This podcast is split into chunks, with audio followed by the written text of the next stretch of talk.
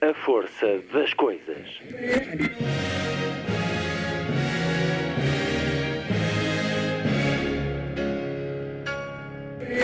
Welcome to the 109th last night of the proms.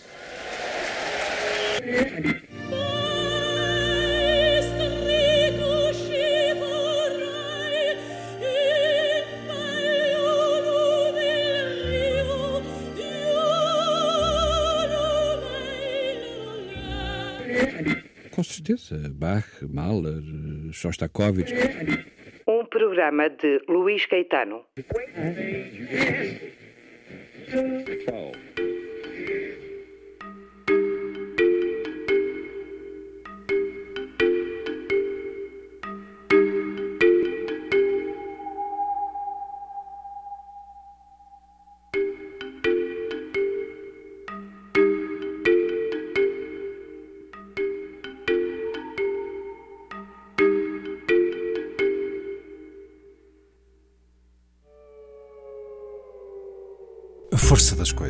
Entra hoje num mundo que poucas vezes esteve aberto à generalidade das pessoas a propósito de um romance que se faz de experiências vividas, de histórias marcantes, de anos de crescimento numa idade que define a personalidade e a identidade. A minha convidada, Cristina Almeida Seródio, que acaba de publicar O Colégio, com a chancela Dom Quixote. Através dele, entramos no Instituto de Odivelas, uma escola que, durante décadas, quis formar as esposas do regime sob uma rígida estrutura que almejava o ideal da mulher impecável e obediente, próxima de Deus e distante do corpo. Mas um livro onde também testemunhamos a força da amizade, a capacidade de crescer na adversidade e os momentos cúmplices e alegres que nenhuma repressão consegue roubar. Talvez um dia os historiadores façam o seu trabalho no revelar do que foi a vida nos colégios tutelados pela instituição militar no nosso país e se denunciem as situações de violência psicológica, essencialmente no caso de Odivelas, selvaticamente física, no caso dos colégios masculinos, que durante décadas foi tolerada pelos seus responsáveis.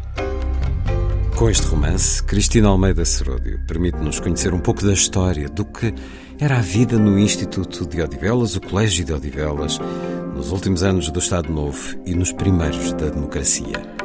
Uma conversa a atravessar todo o programa deste sábado, 12 de março. Muito boa tarde. Esta é a força das coisas.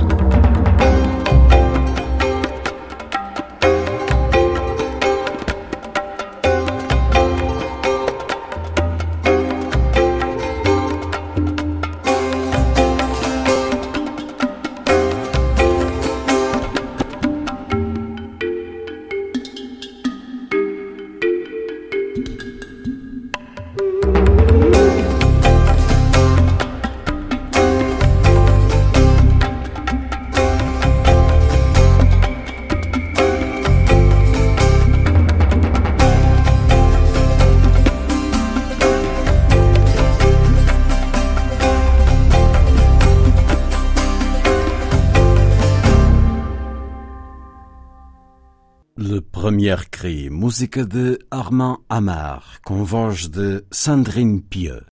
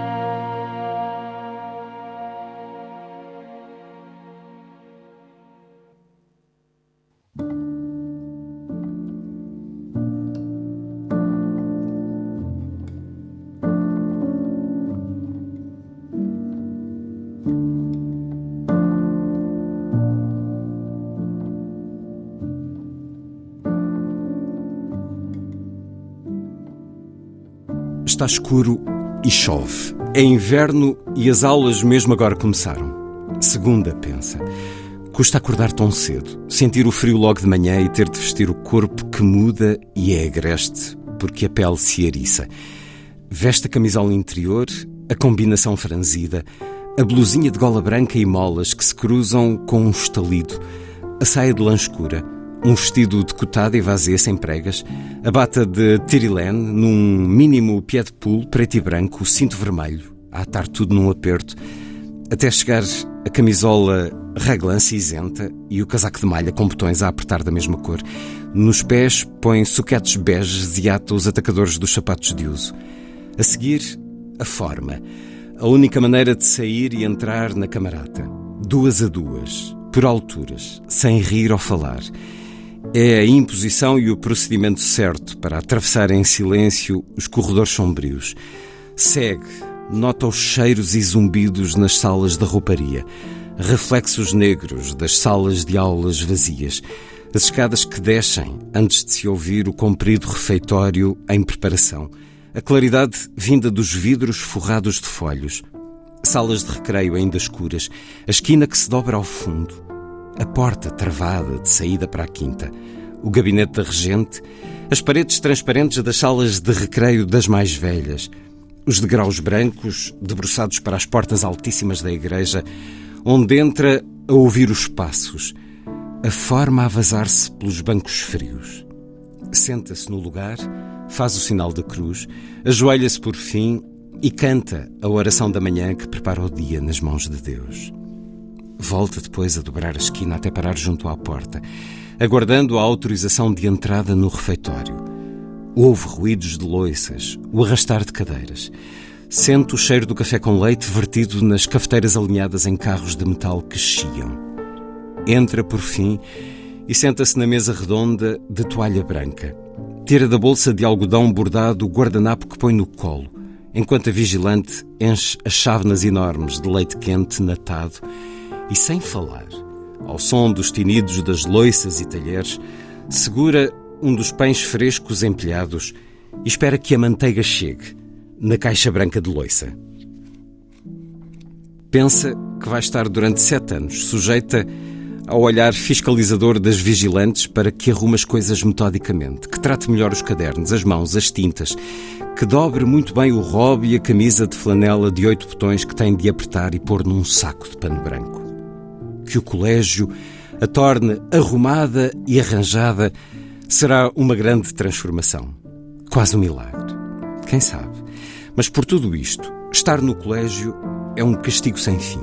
Sente uma orfandade sem morte e sem remédio. Abandono, susto. Quer sair dali. Só que o problema é o enxoval. Custou uma fortuna, sete contos, talvez, dois ordenados do pai. E assim não se pode sair do colégio, sem mais nem menos. Os pais sacrificaram-se muito. Não pode agora um caprichozinho de miúda destruir um investimento tão grande. A vizinha do prédio, a Tuxa, queria sair. Chorou todos os dias, de dia mesmo, não só à noite, como quase todas. Sentia-se perdida a sussurrar sem os mimos da casa, os confortos quentes das mantas e dos colos. Faltava-lhe a mãe, sobretudo, faltava-lhe a mãe. Então, caso singular, os pais levam-na de volta e o enxoval sem fim fica não sabe para quem. Para quem fica, pensa. O enxoval nunca está completo e exige novas peças, uma saboneteira de plástico, uma bata branca e touca, um fato de ginástica. Fazem-se as provas nas oficinas, numa grande sala com uma mesa comprida de madeira que cheira a qualquer coisa que não sabe dizer. Senhoras vestidas de cinzento e com pernas inchadas tiram-lhe medidas e montam tecidos alinhavados do fato com preguinhas ou do grosso, sobretudo. Tem de ficar quieta, de combinação franzida de algodão à espera da prova. A pele arrepiada, os pelos dos braços levantados e as mãos que a tocam e pregam alfinetes vindos da boca têm unhas baças e dedos frios. Frios.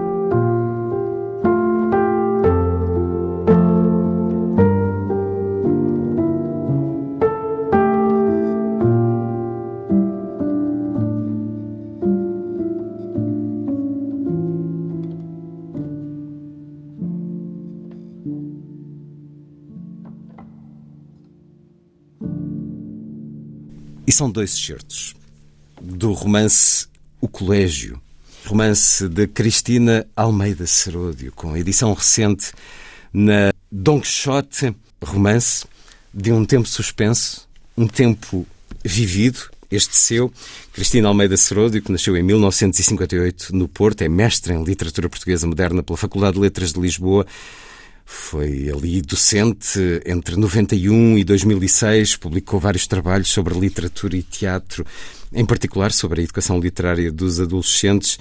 Ensina português na Escola Secundária António Damasio, em Lisboa. É autora de A Casa das Tias, o romance publicado em 2017.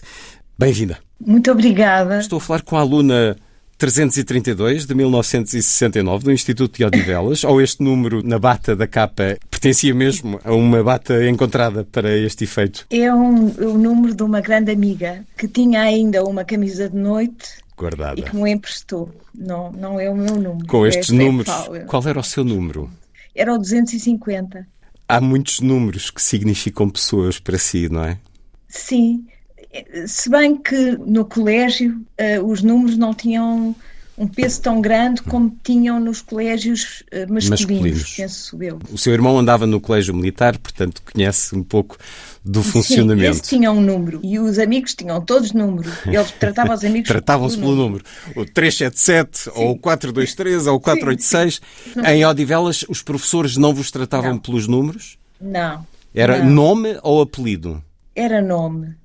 E, no entanto, Eh. os números ficaram quando se encontra com algumas pessoas que continuam a fazer parte da sua vida e que conheceu e que são suas amigas deste tempo, elas significam números. E isso é muito curioso em termos do que é a vivência dos colégios militares e o Instituto de Odivelas é também um colégio, foi também um colégio militar da tutela militar, colégio fundado em 1900 pelo infante Dom Afonso, irmão de Dom Carlos. Uma longa história, claro, como os outros dois institutos militares, o Colégio Militar e o Instituto dos Pupilos do Exército, que atravessou o século XX. No caso do Instituto Odivelas, ele foi encerrado em 2015 transitando as alunas para o Colégio Militar e não sei se também para os pupilos do Exército. Já não me recordo. Penso que também foram para os. Tiveram sim. também essa opção. Penso que foram para esses dois, para as duas, para as duas instituições. Masculinas, mas que deixaram de ser. passaram a ser mistas, sim. Cristina Almeida Seródio, porquê é que quis escrever este livro? Porquê é que quis escrever sobre seis anos tão marcantes? Serão- seriam sempre marcantes, porque aos 10 anos nós somos muito tábua rasa ainda e somos muito frágeis. Sim. E a experiência de quem viveu eh, em colégios militares, colégios de internato, foi Sim. pior, melhor, terrível, ótima, mas foi sempre marcante. Porquê é que quis escrever um romance Sim. sobre esses anos? Correspondeu mais a uma necessidade. Talvez uma necessidade de, de fixar as histórias que se sabiam e, aquilo que, e as memórias que ainda havia sobre esses tempos, mas foi, eu senti mais uma necessidade de escrever, nem foi uma coisa que me desse um prazer grande, foi uma tinha que escrever sobre o colégio, talvez não sei se encontrar um, um efeito uh, catártico, mas eu tinha, não sei bem. Tinha coisas a resolver sobre a sua vida sim. nesses anos em si? Penso que sim, e porque percebi Uh, talvez uh, que, que talvez que esses anos teriam sido importantes e ainda permaneciam no presente. Muitas uh, considerava e considero que há traços pessoais e de comportamento e que ainda radicarão ainda radicarão nessas nesses tempos de infância e de, e de adolescência vividos no, no colégio. E foi um tempo muito marcante, sim. Sobretudo pela circunstância de ter entrado aos 10 anos uh, numa casa e ter, ter deixado de conviver com a família como, como gostava. E penso, mesmo que o colégio fosse um sítio muito agradável, o perder a família era muito duro. E, e então tive, escrevi este, este livro procurando algumas respostas também, mas foi, foi necessário fazê-lo. Entra-se em Odivelas ou num destes colégios militares, à época, a Cristina Almeida Seródio entrou em outubro de 69, mas, hum, hum, enfim, para muitos, certamente ao longo dos anos, entra-se nesses colégios com, se forem leitores, já com um pouco de Enid Blyton a influenciar. Rapazes e raparigas Sim. nesses anos liam o Colégio das Quatro Torres ou as Gêmeas e, portanto, um, uh, ah, o Colégio de Santa Clara. Há imagens uh, de uma vida cheia de atividades, cavalos, uh, jogo de raquetes, uh, grupos de amigos muito fortes. E, e, na realidade, tudo isto acontece. Não acontece, é talvez, com o romantismo com que se entra. Como é que foi o seu confronto com a realidade ao entrar no Instituto Odivelas? Havia uma idealização, eh, tanto que fui eu que decidi, decidi, minha irmã já lá estava, mas meus pais perguntaram-me se eu queria ir, embora eu pense que esperavam que eu dissesse que sim.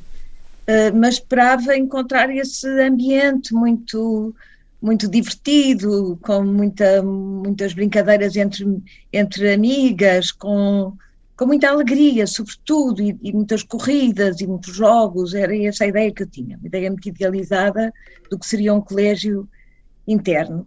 E, e depois encontrei um, um, um ambiente uh, triste, senti-o triste, eu penso que há, há, outras perspectivas, evidente, mas um ambiente muito, uh, muito repressivo, com muitas imposições, com muito pouco tempo de liberdade, tínhamos muito poucos, muito poucos, muito poucos recreios, muito pouco tempo de recreio, em que podíamos uh, ser crianças ou ser uh, mais disparatados, como é necessário ser naquela altura.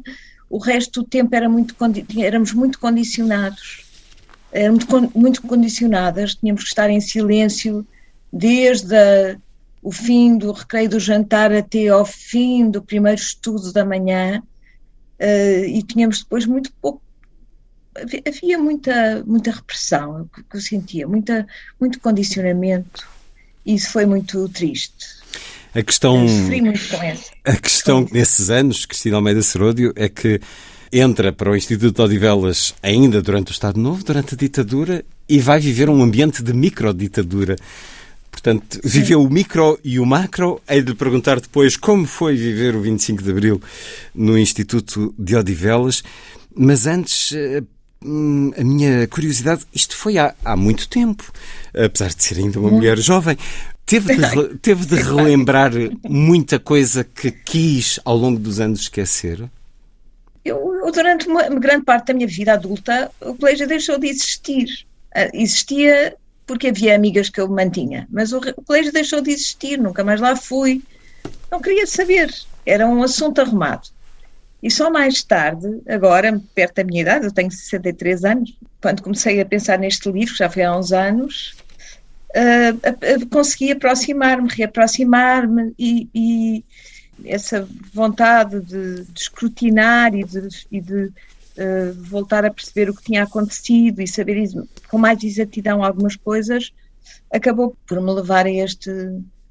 Mas eu tinha, eu tinha reservado muitas coisas, tinha diários, tinha agendas de, de, de 1969 e de 70. Escrevia diários no, no Instituto, no colégio?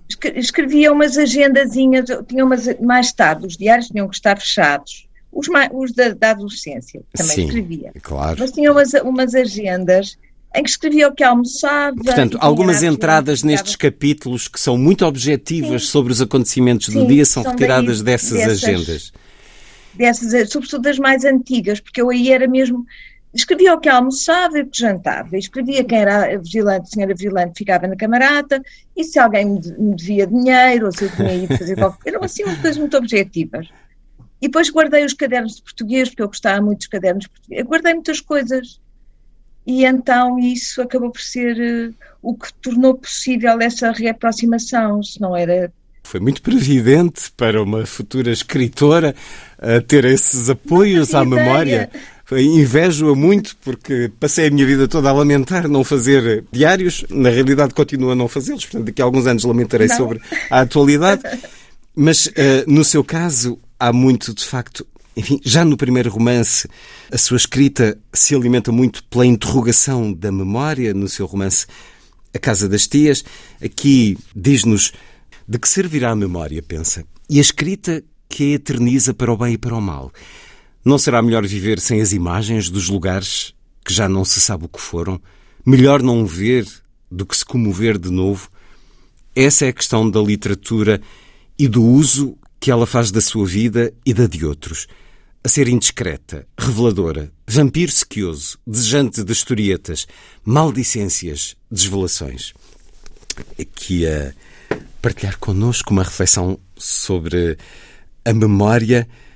A memória é absolutamente essencial à sua escrita, Cristina Almeida Seródio. É o que tem alimentado a escrita, não poderia. Pelo menos estes, estes dois livros que escrevi, os únicos que escrevi, foi, foi através dessa, desse passado e desse passado fixado em cartas, em agendas, em, em, informações, que permite a composição de um livro, de uma restauração, que é sempre muito ficcional, mas, mas é isso que permite essa, essa constituição de um novo objeto, não é? A memória. Embora a memória tenha sempre problemas e por isso é que isso, esse, essa discussão é apresentada aí, não é? Se calhar mais valia estar calado e não escrever, e não. mas não, acho que não. Havia riscos envolvidos, mas uh, pelo que já nos disse, valeu a pena. Valeu a pena até Sim. para partilhar com muitos. Os dois certos que li inicialmente terão sido uma viagem no tempo para milhares de alunas do Instituto de Odivelas uhum. e se calhar até de alunos dos outros dois colégios militares, porque há esse reviver das manhãs, eh, da entrada nos refeitórios, de todo o frio que envolvia com a roupa tosca que os colégios fazem usar, eh, tecidos nem sempre muito confortáveis e depois aquele barulho, aquele cheiro do leite com café. Pergunto-me se ainda hoje uh, será assim, leite com café para as crianças que entram nesses colégios. Uma viagem no tempo absolutamente na sua vida, na sua memória. Mas uh, há uma componente forte também aqui de outras memórias. É um livro com várias vozes. É um livro que nos dá várias perspectivas de personagens com diferentes nomes: Alice, Madalena, eh, Maria, Teresa, Filipa, Rita, Elsa. Uma destas Sim. será a Cristina, outras serão pessoas amigas ainda hoje. Sim. Com essas amigas, quando se foram encontrando ao longo dos anos, falavam muitas vezes do colégio de Odivelas, desses anos, ou nem por isso? Era um assunto inevitável falar sobre isso e às vezes rirmos muito com isso porque houve um lado muito divertido na nossa na relação entre nós. Digamos que perante a, adversidade, perante a adversidade as relações de amizade solidificavam-se ainda mais, eram ainda mais fortes. É uma defesa.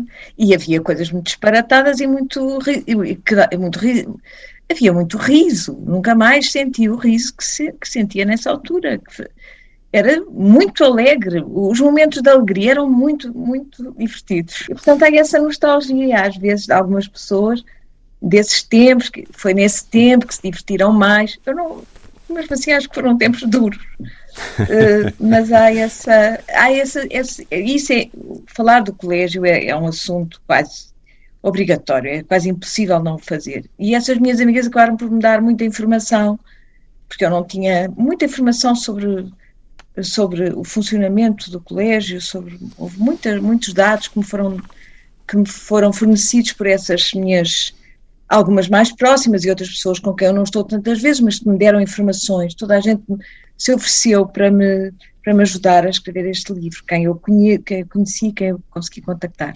Provavelmente também tinham diários ah, sem dúvida, uma vantagem das meninas, das raparigas, muito mais propensas a essa anotação da realidade. Mas quando eu há pouco lhe perguntava, quase com surpresa, se tinha diários no colégio, é porque era muito provável que eles fossem lidos. Eh, enfim, provavelmente teriam uma chave, mas. Eh, mesmo tinham assim, uma chave, mas tinham que ser escondidos. Uh, tinham uma chave, mas se calhar se alguma regente lhe dissesse abra o diário, se calhar tinha que o abrir. Não. Não, não se podia ter, se nem existia, isso era, era um, não podia ser mostrado, nem, nem referido. Não, era inexistente para poder ser protegido. Sim. Para quem não tem ideia do que era a vida nesse colégio, nesses colégios, aqui mais um certo, alguém nos devia ter dito para termos cuidado com o abuso de coisas que numa precipitação escondemos debaixo do estrado. Os livros trazidos de casa, confiscáveis, os retratos dos rapazes amados, as agendas, os diários com chaves, os cadernos com poemas nossos, os proibidos números de Salut les copains, os escritos avulsos, os desenhos, as cartas de namoro, os pequenos transistores, os chocolates, as bolachas secas, os cigarros, isqueiros e outras coisas necessárias que sem pejo nos podem ser tiradas na revista que as vigilantes fazem, sem aviso, de todos os objetos guardados nas carteiras, nos armários da sala, dentro dos compêndios verticais no armário do fundo com portas de vidro que correm.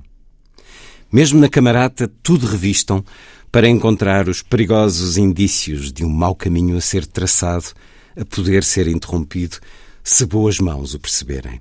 Até nos bolsos, as vigilantes procuram as coisas clandestinas, os desejados papéis íntimos que, se apanhados, serão lidos com a língua a passar nos lábios da professora de moral e da diretora, que depois os mostram aos pais para impedir que a menina se desvie da limpeza de pensamentos, palavras, atos de resguardo e se perca para sempre. Nas aulas de moral, a professora Evangelina conta que salvou uma aluna porque soube a tempo de um namoro nas páginas escondidas. Chegou a tempo essa profanação da intimidade a leitura das cartas recebidas ou apreendidas muito ajuda a decidir se as meninas estão mal orientadas em vias de desedificação. Não tenho ali, sob o estrado, os antigos papéis escritos à mãe doente que nunca enviei. Só os poemas que faço, cadernos com letras de canções e as cartas ensaiadas para o namorado que me tem presa para sempre. A olhar a secretária pesada, com a professora de bata branca e olhos baços, Temem as nossas almas a descoberta, a rendição, o sol, os olhares matreiros, o castigo, a culpa. Escondida, soterrada no escuro, privada, íntima, está a nossa frágil vida, debaixo de distraídos pés. O estrado, um lugar para a intimidade. No Colégio de Odivelas tinham eh, algo que eu achei muito curioso. A sala das malas é isso, onde conviviam depois da luz se apagar nos dormitórios. Era uma sala ao lado dos dormitórios para onde se escapavam? Era na, na zona dos lavabos e era onde nós punhamos as malas nesse tempo. Depois não sei se foi sempre assim. E era aí que nós combinámos este grupo. Não era um grupo muito grande. Combinávamos encontrarmos, sobretudo no domingo à noite, se conseguíssemos ainda trazer algumas bolachas que não tivessem sido retiradas. Eram, alguma, algum... enfim, não era o maior dos segredos e, como aqui nos conta alguma vez, eram, foram apanhadas. As alunas de Odivelas eram preparadas para quê? Para serem o quê? Nós tivemos professoras muito boas que queriam e com certeza que prepararam algumas de nós para termos um trabalho válido em várias áreas do conhecimento. Eu penso que era esta a ideia que os professores teriam de nós. De nós. Mas o, o, colégio, a maior parte das pessoas uh, que, que, geriam o colégio e dirigiam o colégio, acho que queriam fazer de nós umas senhoras distintas, que pudéssemos ser. Eu isto ouvi uma vez a diretora dizer isso. Nós estávamos a ser preparadas para sermos esposas de algum homem importante. É uma designação quase de esposas do regime. Era sim. Portanto, era essa. Um dia disse-nos mesmo isto. Que, portanto, tínhamos de ser educadas, tínhamos que apertar as golas, tínhamos que ter esses comportamentos que depois associados também à, à boa dona de casa, não é? Que tinha, que sabia tratar de, das roupas e sabia tratar, ou mandar tratar das roupas, também calculo que alguém poderia tratar, mas havia uma série de, de áreas da formação feminina em que nós tínhamos que que nós tínhamos que aprender.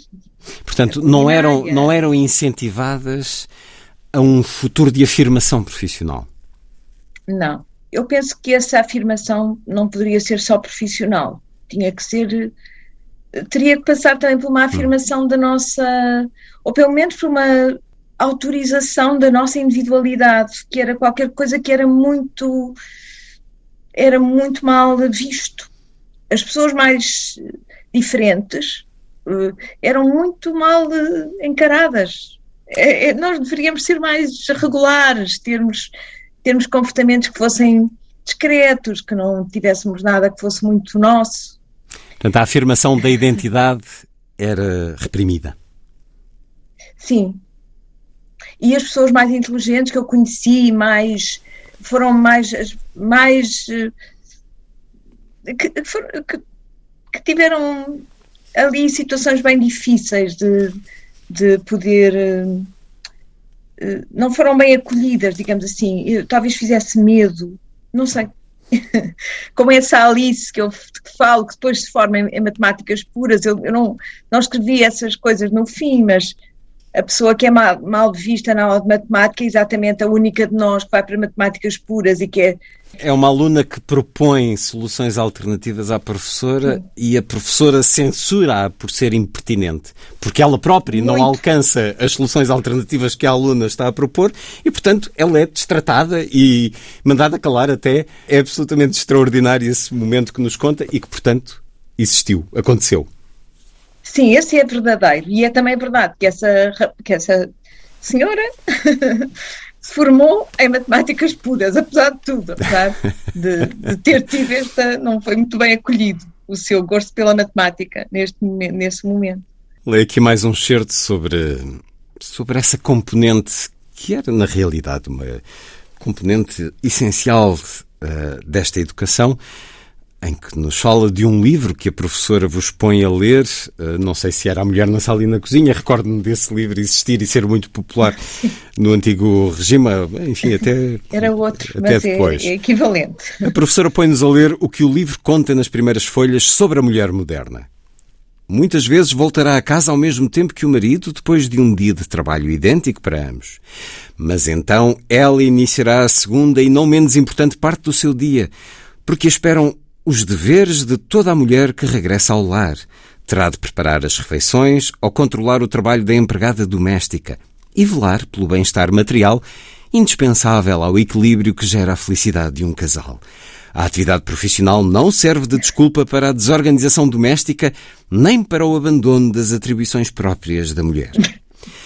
A Teresa olha para trás a enrugar a testa. Eu sorrio e não sei como iremos aguentar todo o ano a conversa do livro azul. As aulas são maçadoras, decorrem em tardes de um outono cálido, quase verão. Das janelas abertas da sala, que fica perto do terraço, ouve-se o vento baixinho que entra tímido, arrojado por vezes, a fazer voar folhas riscadas de azul sobrepostas nas carteiras. A professora, muito bem vestida e penteada, fala de um futuro a lembrar que o valor da renda de casa nunca pode exceder um quinto do ordenado e que na orientação da casa há grande conveniência em ter as salas viradas a sul. Nada sabemos do valor das casas e pouco queremos saber do arranjo e limpeza das roupas interiores e exteriores, da limpeza e disposição dos utensílios de cozinha, dos sabões, lexívias e outras substâncias desengordurantes. Assim, quase tudo é irrelevante ali. Lemos, de olhos arregalados, parágrafos que reproduzimos nas conversas entre nós e nos pontos da disciplina sobre a boa dona de casa, sua influência nas condições económicas e morais da família. O livro benevolente faz-nos antever desilusões de vida conjugal para que possamos desertar, fugir. A Teresa sussurra atrás de mim. Com essa vida, o melhor é mesmo pensar no futuro. A Maria engasga-se com os olhos que a João faz entortar e a professora manda a virar-se para a frente e portar-se bem, até me pedir para continuar a leitura do texto, que continua a descrever o que a boa dona de casa também é. É também alegre e bem disposta, calma, paciente e compreensiva, digna e consciente dos seus direitos e da sua posição de emprego dentro do lar, capaz de ouvir e consolar, culta e esclarecida, sempre pronta para encarar problemas e apta para encontrar soluções, companheira e confidente dos filhos, boa vizinha, boa amiga e boa filha.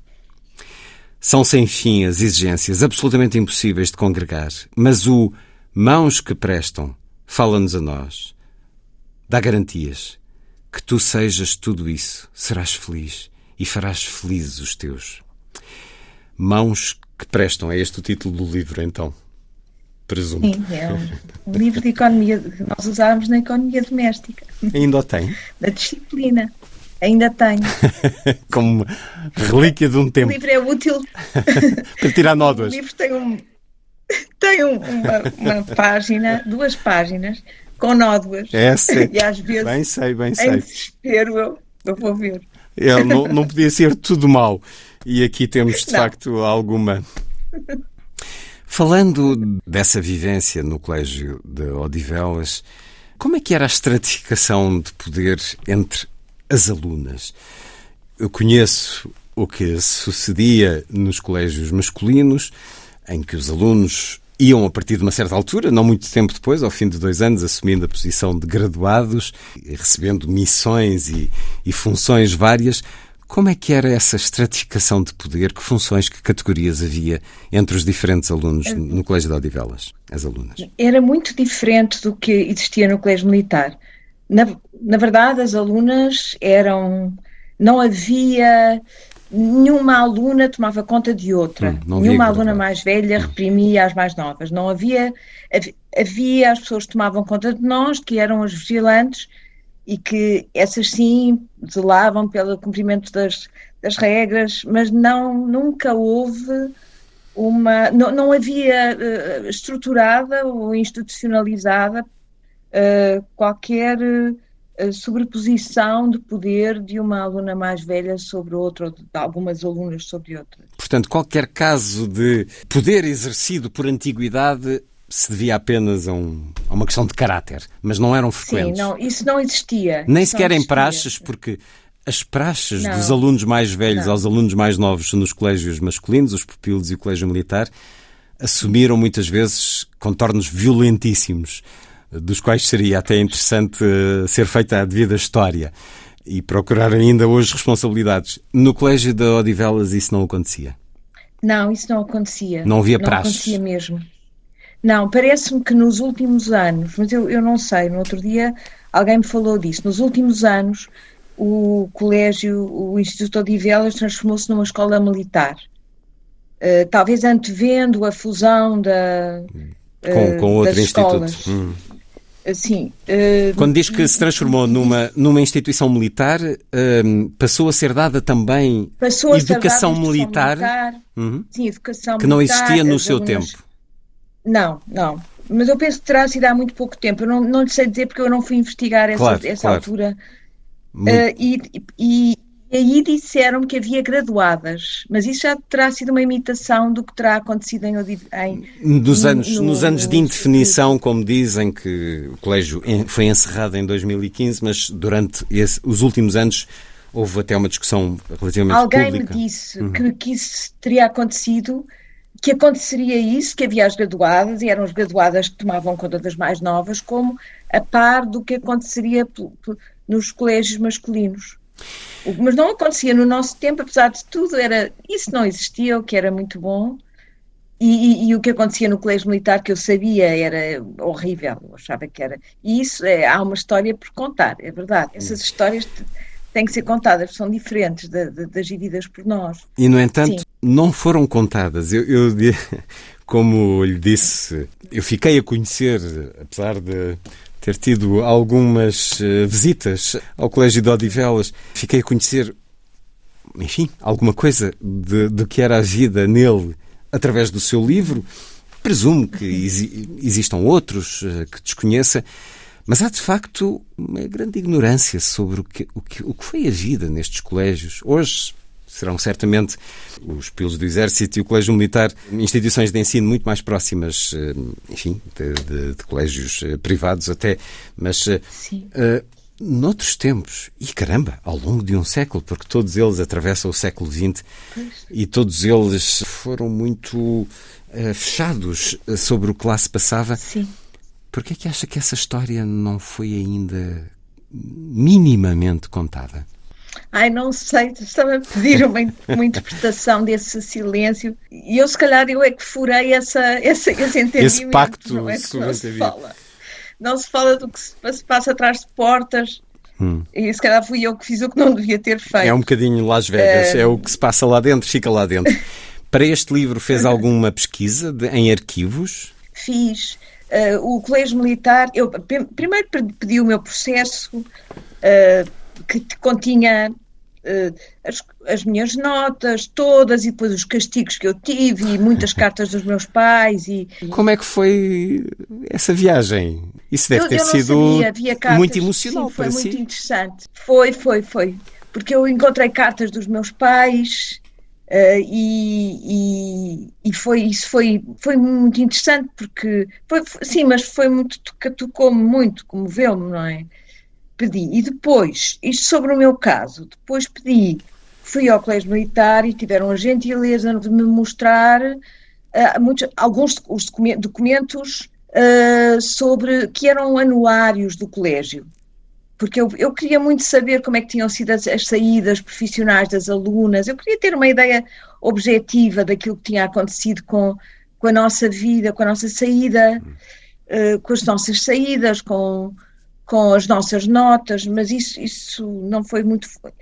Ou seja, puseram-me a dispor muitos documentos uh, que me, me ajudaram a, a, a, compor este, este livro sobre, sobre o colégio. O Colégio Militar, que tem o arquivo. Portanto, o Colégio Militar ficou com toda a documentação do Instituto ficou, Odivelas. Ficou.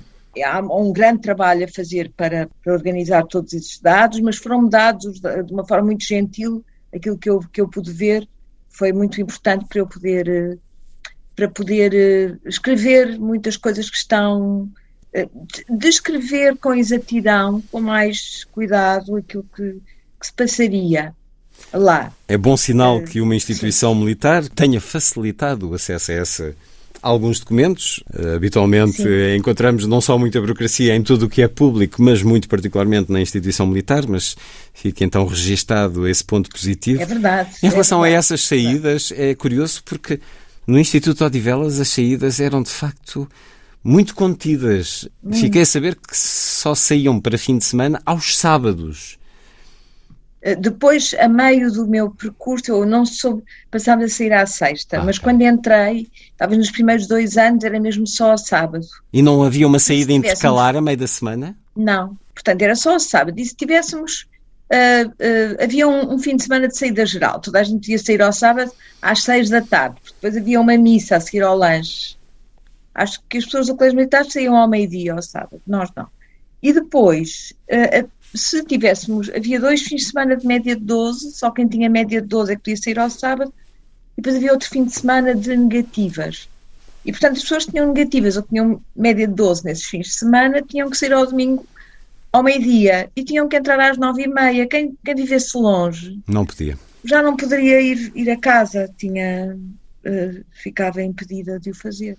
Isso terá certamente sido muito marcante e sente-se ao longo deste livro até Sim. pelas referências em algumas entradas de capítulos, como essa questão era muito repressiva. Uh, as saídas eh, eram muito facilmente suspensas por mau comportamento, por negativas. Conta-nos aqui alguns casos terríveis a terem acontecido e presumo que sim, de, da proibição de sair para estar com um familiar doente, para. Uh, Fala-nos aqui. Eu, eu, eu presumo que uh, personagem que tem um pai, enfim, várias terão pais na guerra em África, mas uh, foi o seu caso, Sim. Cristina. Eu tinha, o meu pai estava, foi pai. mobilizado logo a seguir eu ter entrado. Portanto, houve uma relação epistolar com ele ao longo desses anos de colégio e presumo também que vamos Sim. vendo aqui alguns certos dessa troca epistolar que Sim. tiveram ao longo dos anos e, enfim, há aqui situações de, de uma dureza extraordinária por parte da responsável do colégio, de se uma aluna é a Pespineta, se é um pouco mais eh, afirmativa na sua identidade, eh, chegam-lhe a cortar a possibilidade de estar com o pai ou de viajar para ir ter com o pai, depois aquilo há ali alguma pressão por parte da família e acaba por acontecer, mas eh, fiquei surpreendido porque desconhecia essa forma quase exígua de permitir que as alunas, eh, estamos a falar dos anos de 69 a 76, creio, saíssem, concebessem que tinham o fim de semana, pelo menos, para estar com o mundo lá fora. Porque estamos aqui a falar disso. Estamos a falar de um mundo fechado e de, um, de algo muito fechado que tem um mundo lá fora. E estamos a falar de anos em que é necessário esse mundo para crescer. São os grandes anos da, da formação, a partir dos 10 e muitas vezes até aos, aos 16. Aqui nos eh, falava do ter que ir à, à missa, tal como nos certos que li. Qual era o papel da religião no vosso cotidiano? Era omnipresente?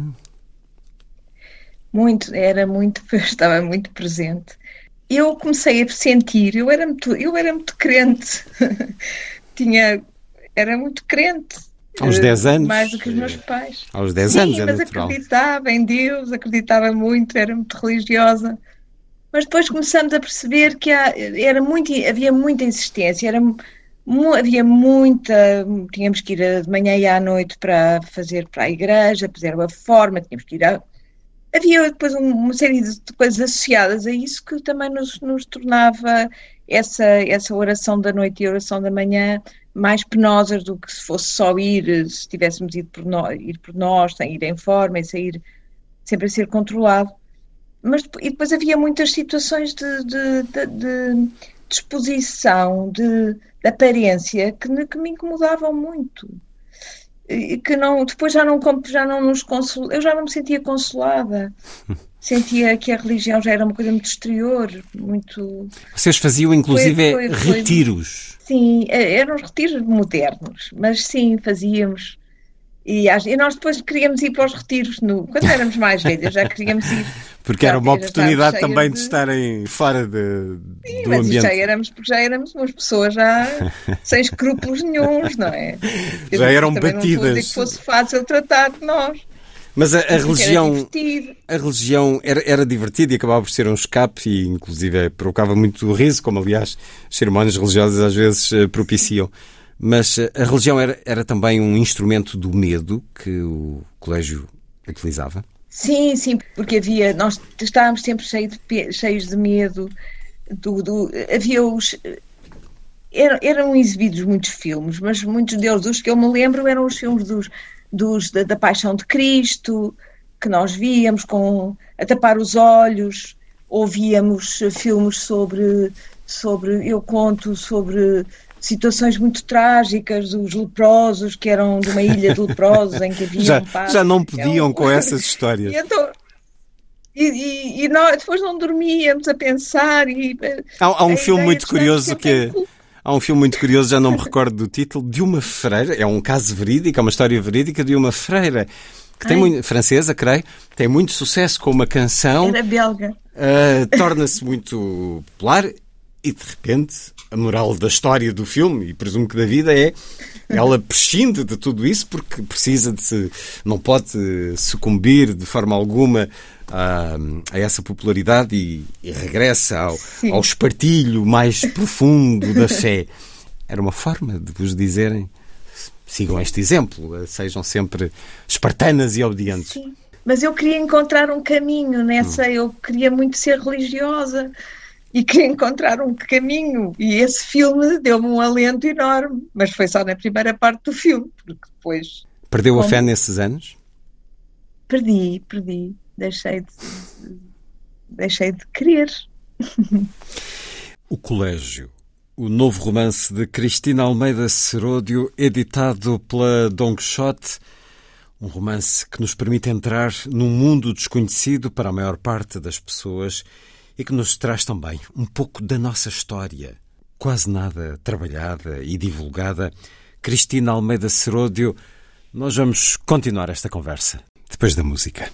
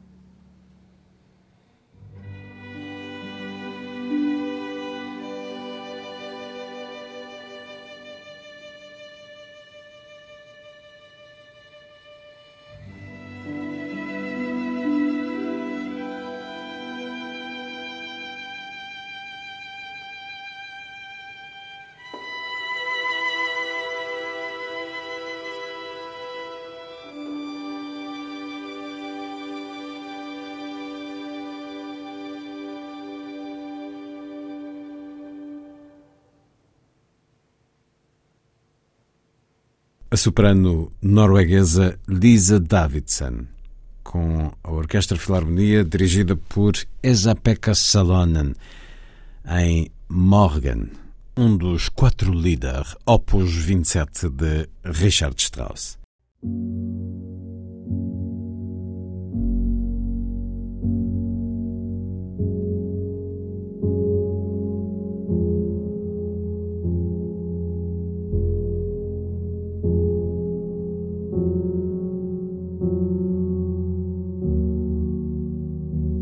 Vem da telescola.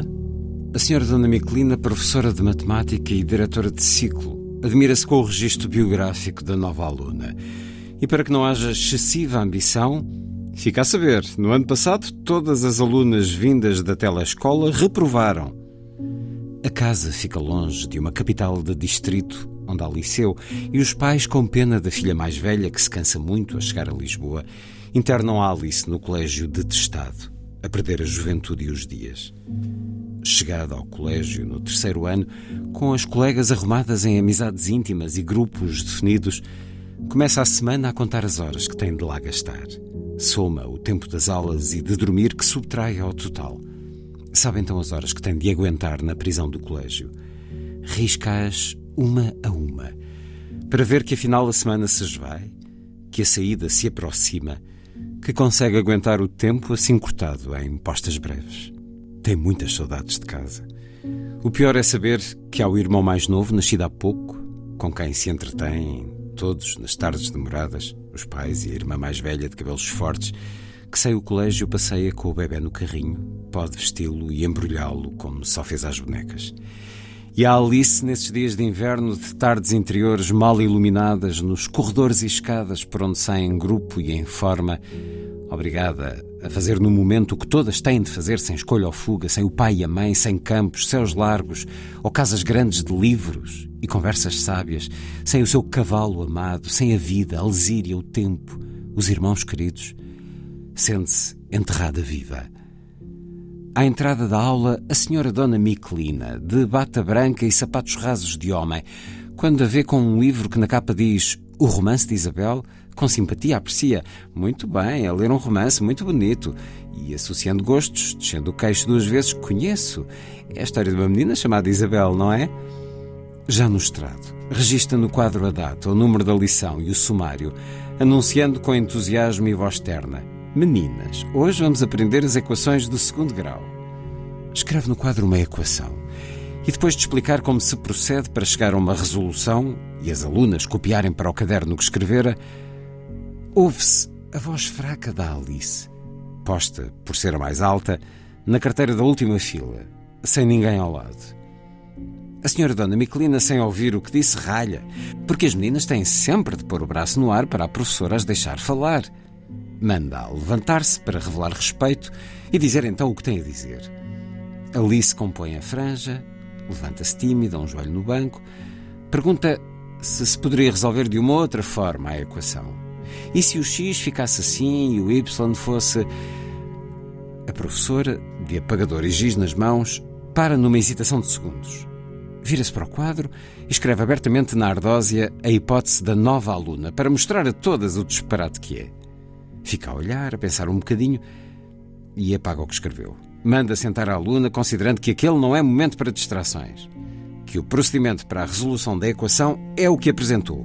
É assim que se aprende e assim será examinado.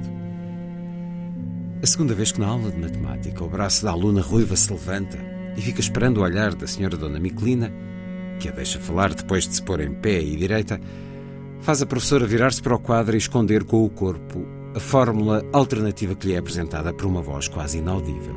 E, em dúvida, apagar tudo, a dizer que não é preciso arranjar outras soluções, que a menina se sente e se cale. A terceira vez que a aluna alta quer perguntar se pode de outra maneira chegar a um mesmo resultado, apesar do braço levantado, apesar de garantir à senhora professora que só gosta de saber, que não quer ser desrespeitosa ou malcriada, de pedir muitas desculpas por sistematicamente interromper e estragar a aula, a professora, a senhora Dona Miquelina, pede-lhe, com uma voz lenta de fera, que ouça, copie e não volte a falar mais. Um dos capítulos do livro O Colégio, de Cristina Almeida Seródio. A vida, no Instituto de Odivelas, no início dos anos 70.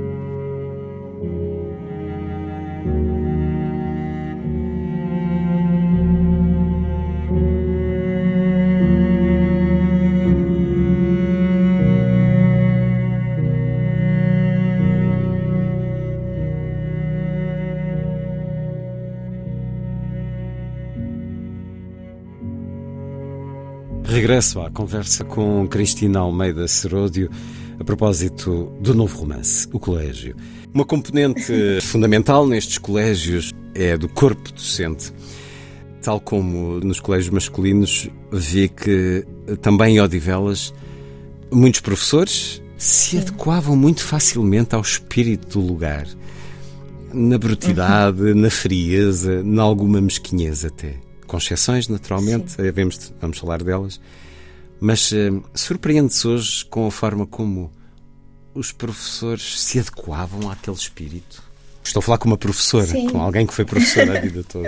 Havia essa ideia de que os alunos deviam ser reprimidos. E, portanto, ali também encaixava bem essa, essa perspectiva acabavam por eh, nos limitar, se bem que houvesse exceções, havia, havia claro. professor, professoras lá que foram muito, muito importantes, muito, muito estimulantes, muito fora do. Mas foram a exceção. Mas sim, foram a exceção. É que isso é, é, eu, fico sempre surpreendido com alguma ingenuidade, porque há, há o livre-arbítrio e essas pessoas que iam dar aulas tinham a capacidade e a escolha de serem amáveis, gentis, tolerantes, pedagógicos e não eram pois, a maior parte. Se, não sei se a certo ponto, eu, se esta educação muito, muito autoritária, muito, uh, muito centrada na autoridade do professor e muito feita de desprezo por, pela, pela, pelas fracas alunas se não era, um, eh, se não era considerado um modelo de um modelo dominante de, de ensino, se calhar as alunas haviam de ganhar, tinham vantagens em, em ter esta, esta ideia de serem pessoas eh, pouco interessantes ou pouco. A ideia do esforço, a ideia da. e da autoridade do hum, professor. Hum, da disciplina. Era, talvez fosse uma, uma verdade assim, quase, quase a não pôr em causa. Uh, não, mas eu não sei. Dogmático. é uma forma. Eu, como professora, claro, é, é, às vezes é bom saber como é que. Como é que Sim, até porque isto não se. Nunca fazer isso a um aluno. Sim. Até porque isso não se restringiu certamente a estes colégios. Pois já. É de não, muitos tempos e, e, provavelmente ainda de hoje, uh, para muitos casos. Leio mais um excerto do livro O Colégio, de Cristina Almeida Seródio, romance com a edição Dom Quixote. A aula começa muitas vezes ácida com as chamadas orais que as professoras fazem para se certificar do saber prévio. Uma a uma são as alunas convidadas a responder à pergunta, que se demorar ou ficar sem resposta, tem reprimenda. Não sabe? Onde é que estava quando isto foi explicado? Não estudou o que devia? Fez os deveres? Sente-se. A aula continua com uma amargura dissolvida. Fazem-se os exercícios necessários os registros dos apontamentos enquanto algumas distraídas olham os ramos verdes ondeantes nas janelas. E a Maria mostra um jogar de tédio que faz rir até que a campainha estrídula põe um fim à hora e a professora lista os trabalhos para as horas de estudo. As páginas a ler ou a redigir, questões a explicar. Pega na carteira nos livros, aguarda que se levantem as alunas e sai. De todas as diferentes professoras, uma há que se deseja nas manhãs sombrias. Não traz bata. As roupas e o corpo são importantes porque pensa em ser vista. Não é nova, mas a cintura é fina. Puxa as blusas de malha caneladas sobre as ancas estreitas. É um gesto esperado, quer-se apresentável. Lembra-se de que às pobres miúdas deve um apuro, uma elegância. Chega alegre e altiva, os passos decididos, as pernas cheias nos sapatos altos. Na sala escura do outono frio diz: Bom dia, minhas rosas sorrindo pouco e olhando-as muito, resgatando as alunas do primeiro ano com dez anos frescos, sem afetos nos frios corredores do casarão, da rispidez permanente das vozes de comando. Na primeira aula, escreve a branco no quadro a palavra pátria e ao lado terra natal, país de origem do pai. Pergunta se sabem o que é uma palmatória. Explica que é uma peça de madeira das escolas antigas que servia para bater nas palmas das mãos dos alunos castigados, como a régua que todos conhecem, ainda mais feroz. Pega num livro espesso que abre e começa a ler com vagar. Pátria. Sob a definição na minha infância, mas o tempo apagou as linhas que no mapa da memória a mestra palmatória desenhou. Cala-se, olha as alunas e diz sem ler: Hoje sei apenas gostar de uma nesga de terra debruada de mar. Madalena estremece. Não sabe bem o que quer dizer tudo o que ouviu. Fica triste com a ideia do castigo e do esquecimento, mas sente-se levada como se um feitiço aprendesse para sempre aos versos que ouve na voz de embalo da professora, que não as interroga. Explica que o poema fala de duas ideias diferentes da pátria: a que a escola quis impor e a que vem da experiência vivida. Diz-lhes que o autor do poema é Miguel Torga, nome que escreve no quadro bem como 1907, o ano do nascimento. Deixa-as falar sobre o que ouviram, só que ninguém consegue dizer, só sentir. Quer saber se gostaram do poema, se as tocou algum verso. Madalena fixou. O tempo apagou as linhas que no mapa da memória a mestra palmatória desenhou, mas não quer levantar o braço e falar alto, porque o colégio é ainda um lugar estranho. Mas sabe agora que na voz e nos olhos da professora encontrou um colo. É um dos textos bonitos sobre essa experiência do bom professor que todos nós uh, tivemos, alguns, não muitos, se calhar, uh, pelo menos aqueles que nos marcaram. Uh, dá um nome a essa professora num outro texto, numa outra parte do livro, Vera, creio eu, não sei se substituiu o nome. Sim, mas o nome, eu, eu vou dizer o nome Força. da professora que foi a que, sobre a qual eu escrevo, mas que é depois uma personagem, que se torna uma personagem de ficção. Mas foi a partir da professora Maria uh, Laura Arminda Carvalho, que uh, morreu há pouco tempo, mas que era das pessoas mais brilhantes, mais, mais queridas, mais informada, mais. Uh, foi, foi um das figuras Fica, mais importantes da Fica minha a homenagem. vida. É ela que chama a senhora Dona Vera? Sim. Então vou ler aqui mais um certo em Sim, homenagem à, à excelente professora que ela foi. Quando trazia as provas, a senhora Dona Vera, depois de pôr a turma a ler em silêncio um texto da maravilhosa antologia Gente Ousada, ia chamando as alunas, uma a uma, para lhes dizer o que faltou, os achados, os erros e a classificação final. Ouvia-se a voz suave ler devagar o que tinham escrito, como se as frases fossem de vidro fino, que não podia com força ser tocado. Quando subia o estrado e se aproximava da secretária, a professora mostrava-lhes as linhas azuis da escrita e, numa cadência morna, com doçura, relia as frases que separou com uma vírgula, um lhe que acrescentou para evitar a repetição de um nome. Entregava-lhe a prova. Que bem escreves, Madalena. Tens onze anos só? E numa carícia invisível. A escrever pareces muito mais crescida. Lê-lhes O Palhaço Verde, da Matilde Rosa Araújo. Falas escrever muito no suave milagre, não consegue não chorar quando chega ao momento em que Jesus diz à criança: Aqui estou. Fala-lhes da sapata do Bernardim. Faz um livro de ouro para coligir os textos mais bem escritos da turma. Mais velhas, fala-lhes de coisas desconhecidas. Do Persona, do Bergman, que foi ver com o filho. Leva-as ao Parque Meyer para que assistam a A Ilha dos Escravos e a Herança, de Marivaux com os novíssimos e brilhantes Luís Miguel Sintra e Jorge Silva Melo. Tanto gostavam dela que um dia a Teresa confessa num confrangimento que as assusta. O que eu gostava mesmo é que a senhora Dona Vera fosse a minha mãe.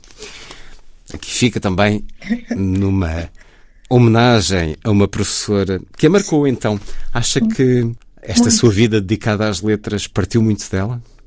Sem dúvida. Ser professora de português, sem dúvida, foi a partir daí. teve, esse, teve esse peso, teve essa importância, sim. Sim, sem dúvida. O colégio teve coisas boas. Claro, boas. como, como tudo é. na vida. Cristina Almeida Seródio a contar-nos num romance, não estamos aqui a falar de um texto documental, mas obviamente que há muito vivido aqui sobre a vida no Instituto de Odivelas a partir desse outubro de 1969 e que vai terminar em 1976.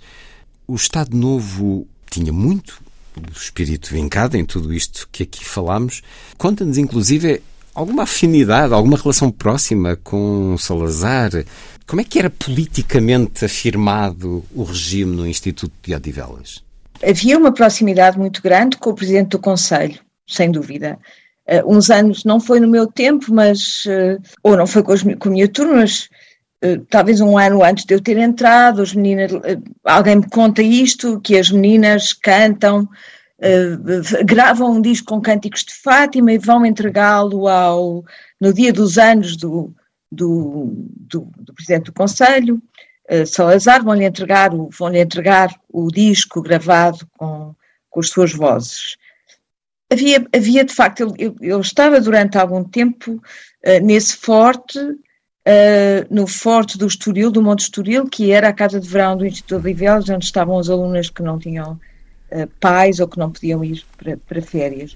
E havia aí uma proximidade grande. Mas depois tínhamos, talvez duas vezes por ano, pelo menos uma vez por ano, o presidente Américo Tomás frequentava o, visitava o colégio e ele, ele assistia à festa de aniversário do colégio. Assistia, assistia à festa, ou às vezes à festa de aniversário do colégio, mas ia sempre à abertura solene e entregar os prémios, os prémios de comportamento exemplar. Eh, pronto, portanto havia, havia essa, essa presença mesmo da, das figuras mais altas do Estado. E na, uh, os professores ou as, as responsáveis evocavam os líderes eh, do país eh, falavam deles? Isso eu não me lembro, mas, mas penso que sim. Tudo era essas festas de grande, de grande importância, não é? De grande, que eram muito preparadas, muito ensaiadas, eram para receber as pessoas que, que o colégio mais prezava, que eram o Presidente da República. O Salazar nunca foi lá, mas o Presidente da República ia lá com muita frequência. É, e isso era, e fazíamos, eu lembro-me quando cheguei no primeiro ano, estivemos a fazer um quadradinho de crochê, o meu deve ter sido refeito, porque o meu quadradinho de crochê ficou assim um, um, um losango, não ficou quadrado, eu não sabia fazer crochê. Era aquele que ficava sempre por detrás dos outros na exposição final não, devem, não, Sim, mas devem ter feito um por mim. Foi entre, entregue na cerimónia em janeiro, foi entregue numa terrina uma, uma, colcha, uma, uma toalha de mesa para as donas estrudos. Portanto, todo sempre, havia sempre este, estes projetos educativos para podermos uh, presentear assim, as figuras mais consideradas, sim. Falámos já de como o Instituto de Odivelas era um microcosmos de falta de liberdade num país macro, onde essa falta de liberdade fazia parte da estrutura uh, política, de uma ideia de sociedade, e nessa falta de liberdade, talvez o mais censurado, segundo aqui nos conta, o mais agravado, era o corpo. Era uma educação para a severidade do corpo. Uh, escreve aqui: do corpo qualquer excesso tem de ser contido. Ora, isto em idades em que o corpo ganha vida, o corpo nasce ou renasce. Como é que era esse confronto entre aquilo que a natureza vos dava e, vos, e, e, a, e a que vos impelia e uma, caramba, algo que vos profundamente reprimia? Como é que viviam esse contraste?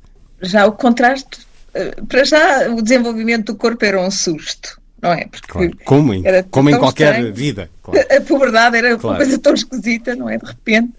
Uh, e, e, mas, uh, e depois, sim, havia essa repressão, essa ideia de, de conter tudo aquilo que era.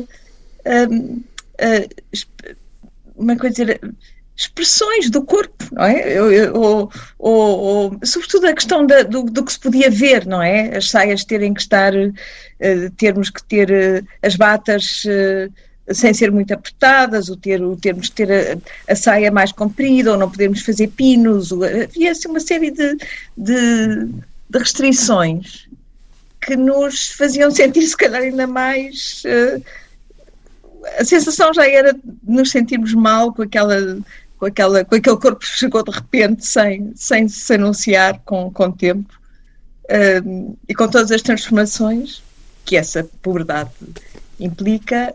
E, mas depois havia muita ideia do tapar o corpo, não, não podíamos despir-nos na camarada, tínhamos que apertar, sempre sair, ir tirando a roupa, depois tínhamos um, um botãozinho na combinação para depois poder já estar com a camisa de noite e poder tirar o, com o hobby, poder tirar a, assim, umas, umas, umas ideias de que o corpo era qualquer coisa de muito uh, muito pecaminoso, acho que era essa a ideia. Uh... Leio mais um certo do Colégio, novo romance de Cristina Almeida Seródio. Do grupo das amigas que jantam, às que por nada passaram, como se não tivesse havido dor nem noção dela. Falam do colégio como de uma travessia amena, das contrariedades que só as afetavam nos modos de estar nos dias da semana. Não poder correr, não poder conversar toda a manhã, ter de obedecer sem demora a regras e a mulheres zangadas. Nada mais. Outras, como ela, tiveram no colégio a morte imediata da infância, desfeita sem crepúsculo ou limbo, o fim da crença feliz, o sofrimento agudo da ausência dos pais, cujas caras, à custa de tanta evocação, deixou de conseguir ver na penumbra pesada da noite. À Teresa, pequenina, perdida na enorme casa, custa ver o sol a desaparecer nos montes. Ao jantar, repara no brilho dos pratos brancos do refeitório e os pequenos pontos de luz ocupam-na, sem deixar de pensar na tristeza espessa da noite que virá. Olha-se na faca cinza para ver que olhos tem, se ainda é ela. Mas a vigilante que chefia a mesa apanha-a a espelhar-se nas lâminas, faz queixa dela e é no dia seguinte chamada à diretora para ser repreendida. Entra no comprido gabinete e, com passos curtos, aproxima-se da mulher alta que a manda olhar para o vidro que cobre a larga secretária. Como nada vê, diz que não vê nada. Olhe bem para o vidro, ouve-se segunda vez, e depois com aspereza. Soube que a menina gosta de se mirar nas facas. E isso que tem, defende-se. Não acha que é um ato de vaidade? Não, responde devagar. É só para saber se estou bem. A diretora manda-a sair depois de a fazer prometer que não pecará mais, que não volta a observar o seu reflexo nem nas facas, nem nos vidros negros das portas fechadas, que tem de deixar de pensar na beleza dos olhos e dos lábios, já que a vaidade é dos mais dispensáveis pecados graves. E com as pálpebras fechadas, quase, sobranceira, num aviso, garante que, se for outra vez apanhada a remirar-se, logo se verá a forma e a dimensão do castigo. Agora, ao jantar, a segurar o pé de um copo alto, a Teresa conta que, muitos anos depois, ao reentrar na igreja altíssima do colégio e ver os embutidos rosa e cinza das pedras do chão e das paredes, chorou muito. Percebeu que o mármore frio era parte contígua do seu corpo, que ali estava de manhã e de noite, não sabendo onde acabavam as suas pequenas mãos e começava a pedra. Escrita de Cristina Almeida Seródio a levar-nos para experiências vividas neste colégio, o Instituto de Odivelas. Regressou lá muitas vezes, Cristina? Nos últimos anos, eh, sim, fui lá, fui lá logo a seguir receber um prémio quando tinha acabado de sair e depois tive décadas sem ir e voltei depois lá aos pelos 50 anos, fui talvez duas vezes a um 14 de janeiro, hum. porque era, é o dia de celebração do, do aniversário do Instituto e eu gostei de ir nesses, nesses anos, já bastante tarde. Mas esteve décadas sem ir. Porquê? Décadas. Tive pelo menos 30 anos sem ir. Não, não queria, não queria. Fazia-me mal ir lá. Fazia-me mal. Eu, aliás, nem queria ter mostrado o colégio às minhas filhas, hum. Mas depois também não mostrei. Não, mas agora gostava de mostrar, agora sim. Mas agora que, na altura não, tive muito Agora que já que já passaram já ainda já passaram ainda mais décadas. O extraordinário e enfim é é algo que nos dá algum safanão hum, e por isso até hesito em referir mas a ser. Enfim, a personagem deste livro vive esses anos duros, sete anos. Esteve até ao fim. Mesmo que a personagem, mesmo que a personagem deste livro, a certa altura, no penúltimo ano, decida eu não venho, até porque já passámos o 25 de Abril e, e ainda não falámos disso, mas a, a, personagem deste livro diz eu não volto para o último Quer ano. sair. E mas obviamente, sair, e obviamente que nós, depois de termos lido o livro, percebemos bem porque é que ela quer sair. Sim. Até porque tem, na altura, 16 anos, o país claro. vive em liberdade, há muitíssimos apelos cá fora e, no entanto, não sai a personagem, que presumo que seja a Cristina. Não sai porquê? Por Sim. causa de, dos laços criados? Uh, tive medo, acho que tive medo de hum. ficar órfã outra vez.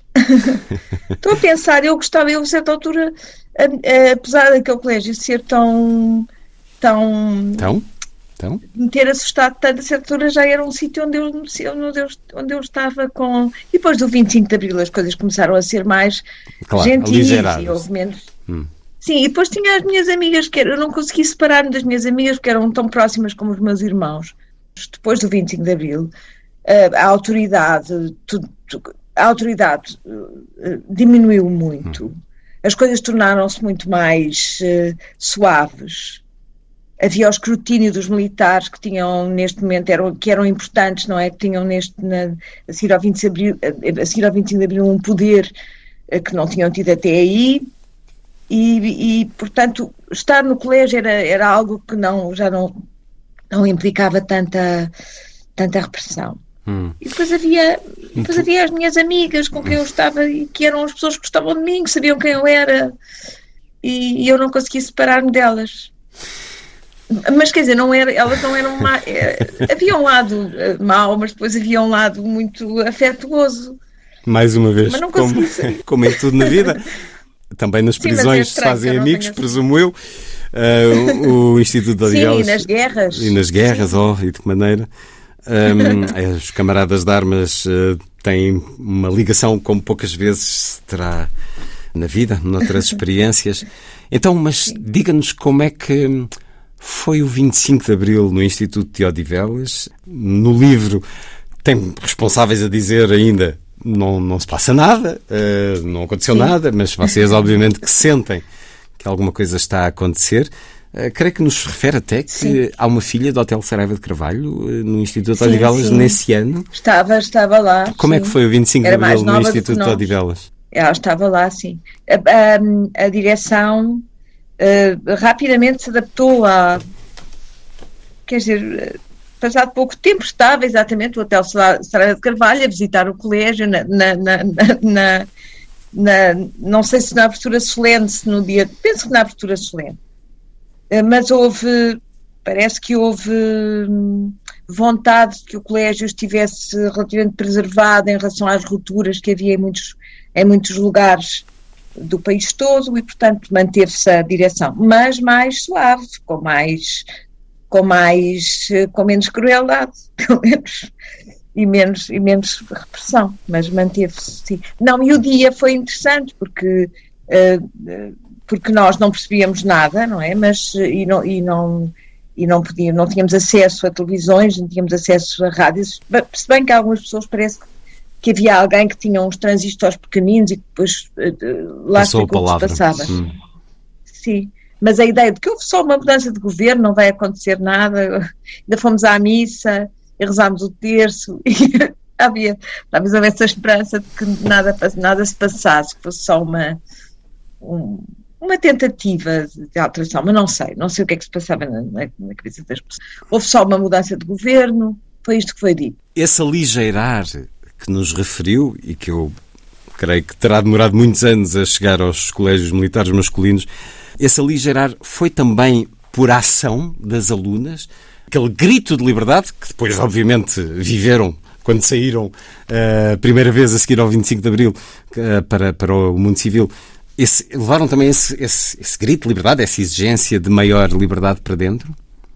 Sim, houve, houve exigência. Houve, nós fizemos nós organizámos-nos, fizemos exigências, algumas exigências parvas, como por exemplo não usar o chapéu, mas para nós era uma questão de, digamos, vergonha de andar com o chapéu daquele, chapéu daquele na cabeça, uh, e depois poder usar, poder ouvir música, poder levar discos, poder, poder usar, ouvir música nas, nas salas de recreio, havia quem ouvisse os Doors e ouvisse os Genesis. E ouvisse, ah, pois. Uh, Zeca Afonso e Sérgio Godinho, assim, presumo.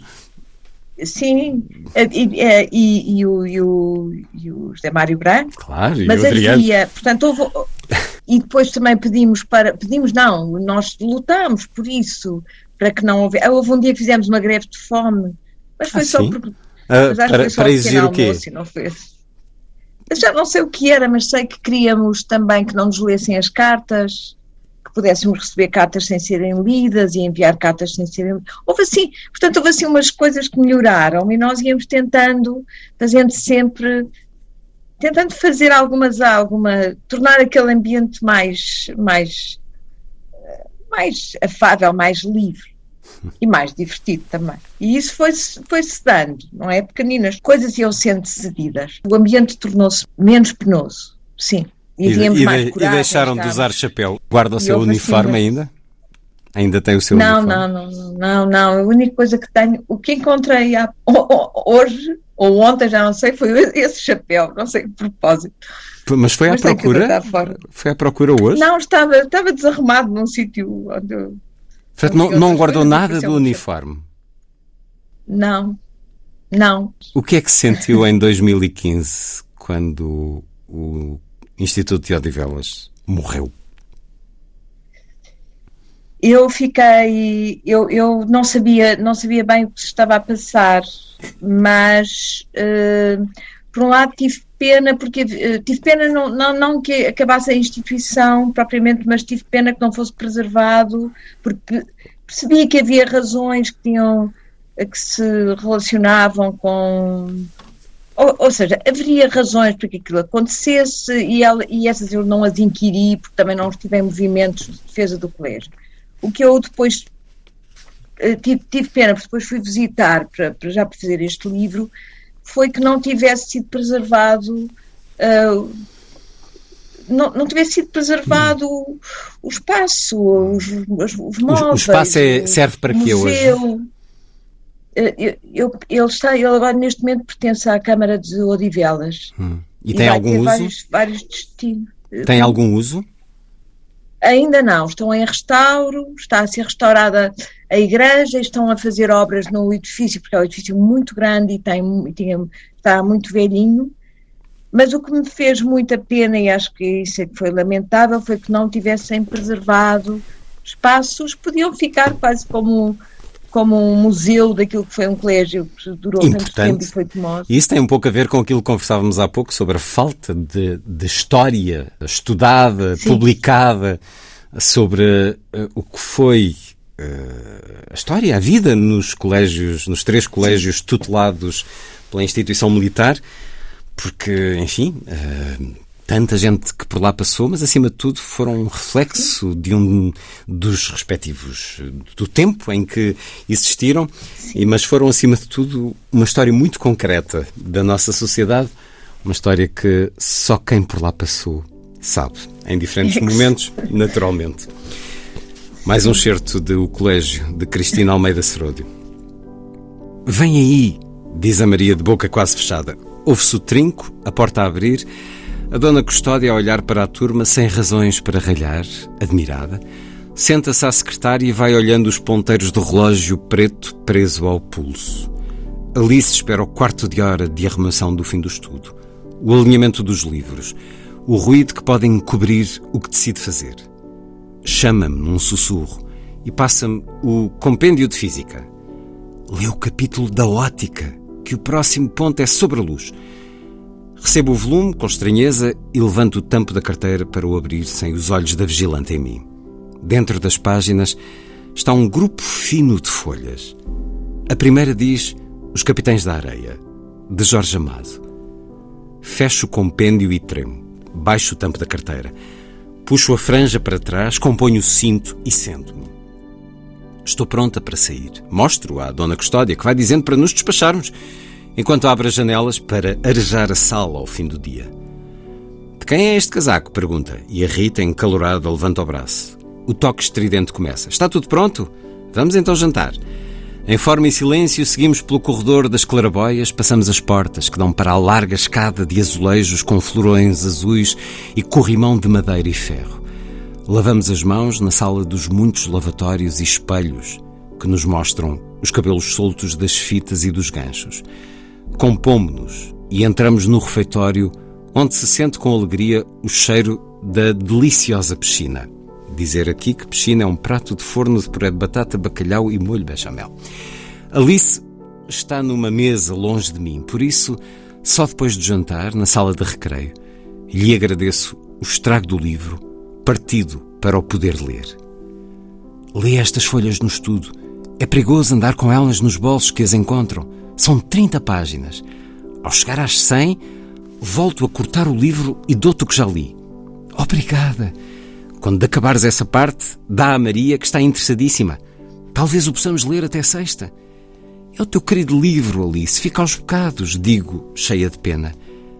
Deve ser lido, mais vale assim. Um dia, quando tiver dinheiro, compro outro que deixe inteiro. Sinto uma admiração sem limites pela minha amiga.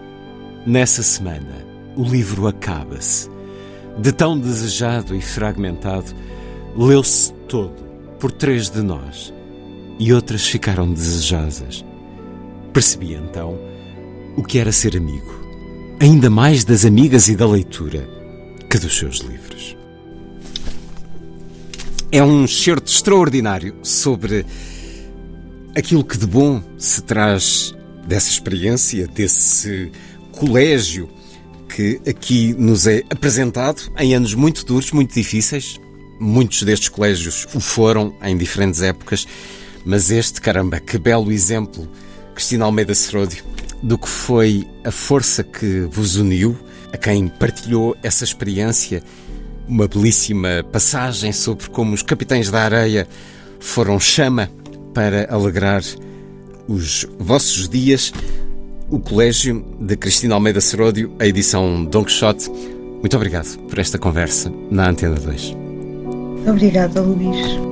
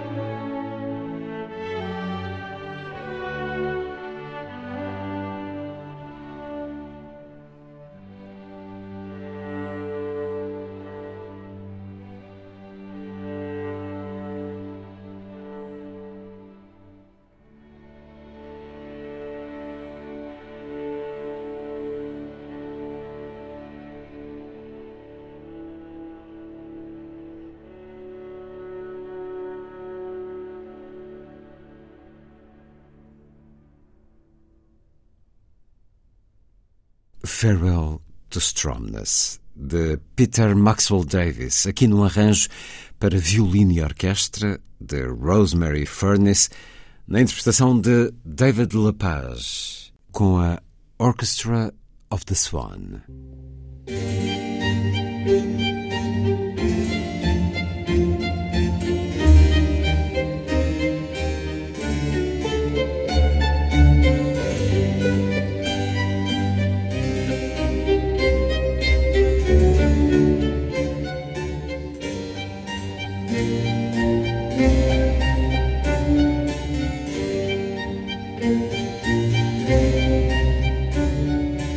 A força das coisas.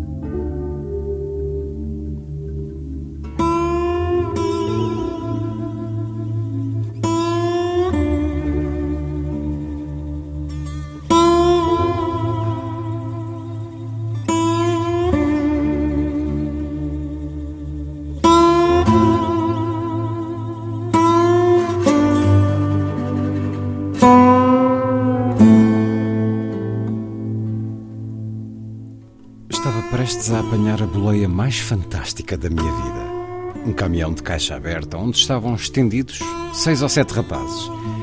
Os condutores, dois jovens camponeses louros do Minnesota, davam boleia a toda a gente, sem exceção, que encontravam naquela estrada. O par de bonitos labregos mais sorridentes e joviais que alguma vez se pode desejar conhecer, ambos vestidos com camisas de algodão e fatos macaco e mais nada. Ambos tinham pulsos largos e uma expressão franca, com sorrisos rasgados de saudação para toda a gente e tudo que se cruzasse no seu caminho. Corri e perguntei: Há espaço? Claro, salta cá para dentro, há espaço para todos, disseram eles. Ainda mal estava em cima do estrado quando o caminhão arrancou a todo o gás. Cambaleei. Um dos passageiros agarrou-me e eu sentei-me. Alguém me passou uma garrafa com o resto de uma zurrapa qualquer no fundo. Bebi um bom gol no ar do campo lírico e chuvoso do Nebraska. Hooray, cá vamos nós! gritou um puto de boné de beisebol. Aceleraram bruscamente até aos 110 e ultrapassaram todos os veículos que seguiam pela estrada. Viajamos neste filho da mãe deste Des Moines. Estes tipos não param. Olhei para o grupo. Havia dois jovens agricultores do North Dakota cada um com o seu boné de beisebol vermelho, que é o boné típico do rapaz camponês do Norte da Cota, e esses iam para as colheitas. Os pais deles tinham-lhes dado licença para se fazerem à estrada durante um verão. Havia dois rapazes novos da cidade, de Columbus, Ohio, jogadores de futebol do liceu, que mascavam pastilha elástica, pestanejavam, cantavam ao vento e disseram que andavam a percorrer os Estados Unidos à boleia nesse verão. Vamos para Los Angeles! gritaram eles que vão lá fazer? Ora, não sabemos. Quem é que se rala com isso?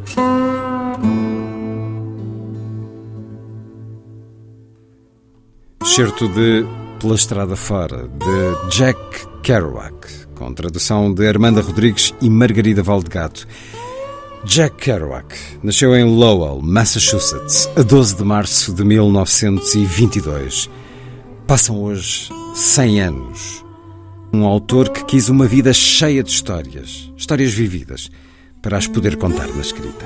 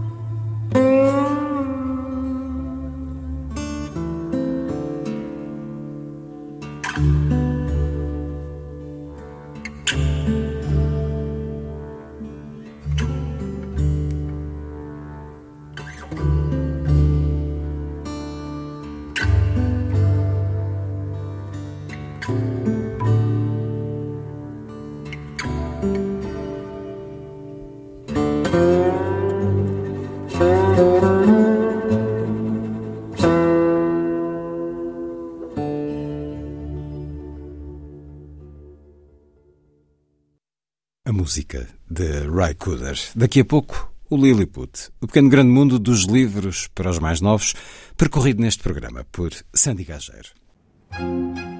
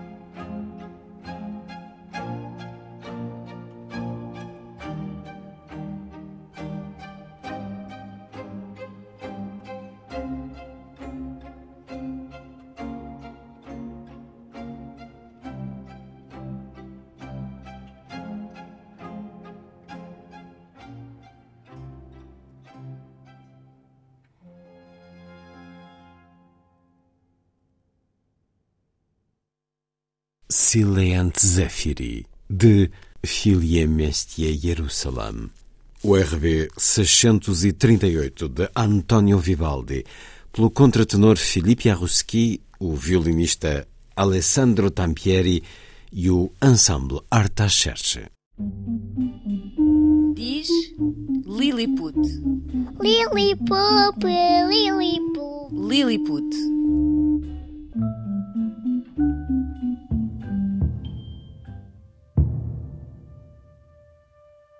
Vécu seul. Uma exposição em Paris, no Museu de Artes Decorativas, mostra pela primeira vez no país de origem do autor o manuscrito do Príncipezinho de Antoine de Saint-Exupéry. É possível ainda ver dezenas de desenhos do autor, aguarelas, bem como fotografias e trechos de cartas que mostram que o autor era também um artista gráfico prolífico com queda para a escrita. O manuscrito francês do Príncipezinho, um dos livros mais traduzidos do mundo, é detido pela Morgan Library and Museum de Nova York, onde Exupéry Perry escreveu o romance em 1942. A agência Reuters, Anne Mounier Van Rieb, curadora do Museu de Artes Decorativas de Paris, afirma que ele é conhecido como escritor e aviador, mas nesta exposição em concreto vamos descobri-lo como ilustrador. Foi em 1946 que o livro foi publicado pela primeira vez em França, depois da morte de Saint-Exupéry em 1944, quando o seu avião desapareceu durante uma operação de reconhecimento militar sob o Mediterrâneo. Uma nota curiosa, nesta exposição é possível encontrar dezenas de edições estrangeiras do Príncipezinho, incluindo a mais recente tradução para a língua nativa de Rapa Nui, uma ilha na Polinésia. Há agora, neste momento, 498 traduções do conto. Em Portugal, a mais recente edição tem o prefácio do escritor Walter Ugumem. S'il vous plaît, dessine-moi un mouton. Dessine-moi un mouton. O Lilliput, de Sandy Gageiro. A seguir, a ópera com André Cunha Leal. Foi a força das coisas. Assim, obrigado por estar com a rádio. Bom dia, bom fim de semana.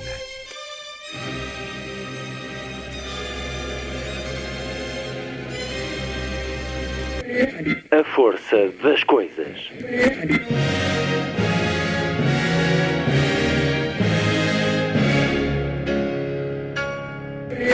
Welcome to the 109th last night of the proms.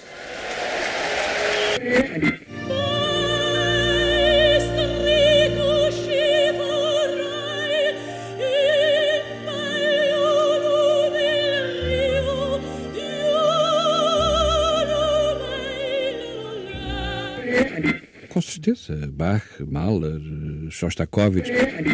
Um programa de Luís Caetano. 12.